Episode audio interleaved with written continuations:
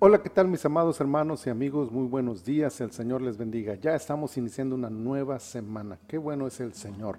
Hoy es el día lunes, lunes 7 de noviembre del año 2022. Esta es la temporada 23, el episodio 26 de nuestro devocional en su reposo.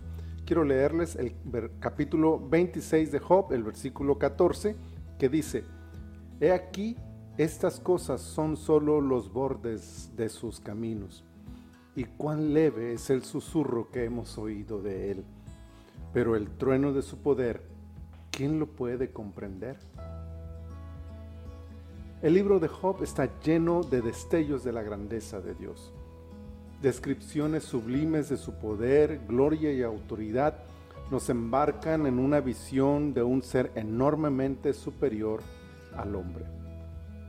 Información sorprendente es provista por medio de la inspiración del Espíritu Santo en estas listas de las maravillas hechas por el Dios Todopoderoso. Entre todas ellas destaca, por citar una, la expresión del versículo 7 de este capítulo que dice, cuelga la tierra sobre nada. Siglos antes de que el hombre siquiera llegara a suponer la redondez de la tierra y el hecho de que se encontrara suspendida en el universo, Job lo sabe pues se lo revela el mismo, el mismo Señor para demostrar desde ahí la grandeza de su sabiduría y poderío. Pero aunque estas revelaciones nos impresionan, dice Job que todo esto son apenas los bordes de sus caminos. Tantas cosas maravillosas ha hecho Dios, tanto poder está en sus manos, tan enorme es su sabiduría que nos emociona y deja estupefactos pero aún con todo lo que sabemos y lo que lleguemos a saber de Él aquí en la tierra, es apenas el borde, el exterior, la parte de afuera de todo lo que es Él. Apenas sabemos lo de un leve susurro, pequeño, delicado, casi imperceptible. Eso es lo que sabemos de Dios. ¿Qué tan poderoso es? Cuán grande es su gloria y magnificencia, hasta dónde llega su sabiduría, no hay forma de averiguarlo, al menos no por ahora. Quizá algún día, cuando contemplemos su rostro en la eternidad y seamos testigos presenciales de aquel sublime trono de su gloria, cuando veamos el universo desde su morada, y experimentemos de cerca la santidad de su presencia.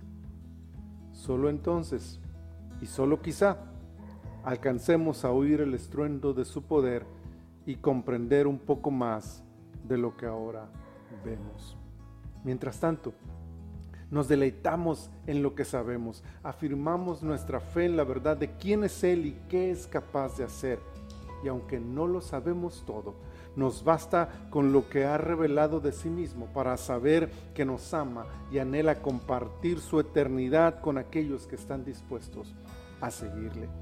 Caminemos por fe sobre este borde de su poder, deleitémonos en el dulce susurro de su voz que nos llama a encontrarnos, suyos por siempre.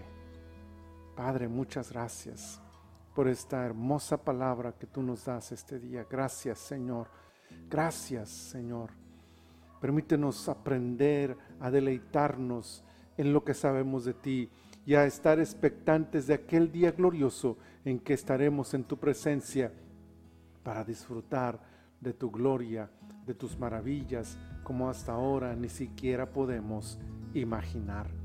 Te adoramos con todo nuestro corazón. Bendícenos, Señor, en este día y en esta semana. Te lo pedimos en el nombre poderoso de tu Hijo Jesús.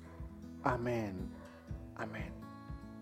Mis amados hermanos, que esta semana esté llena de las bendiciones del Señor.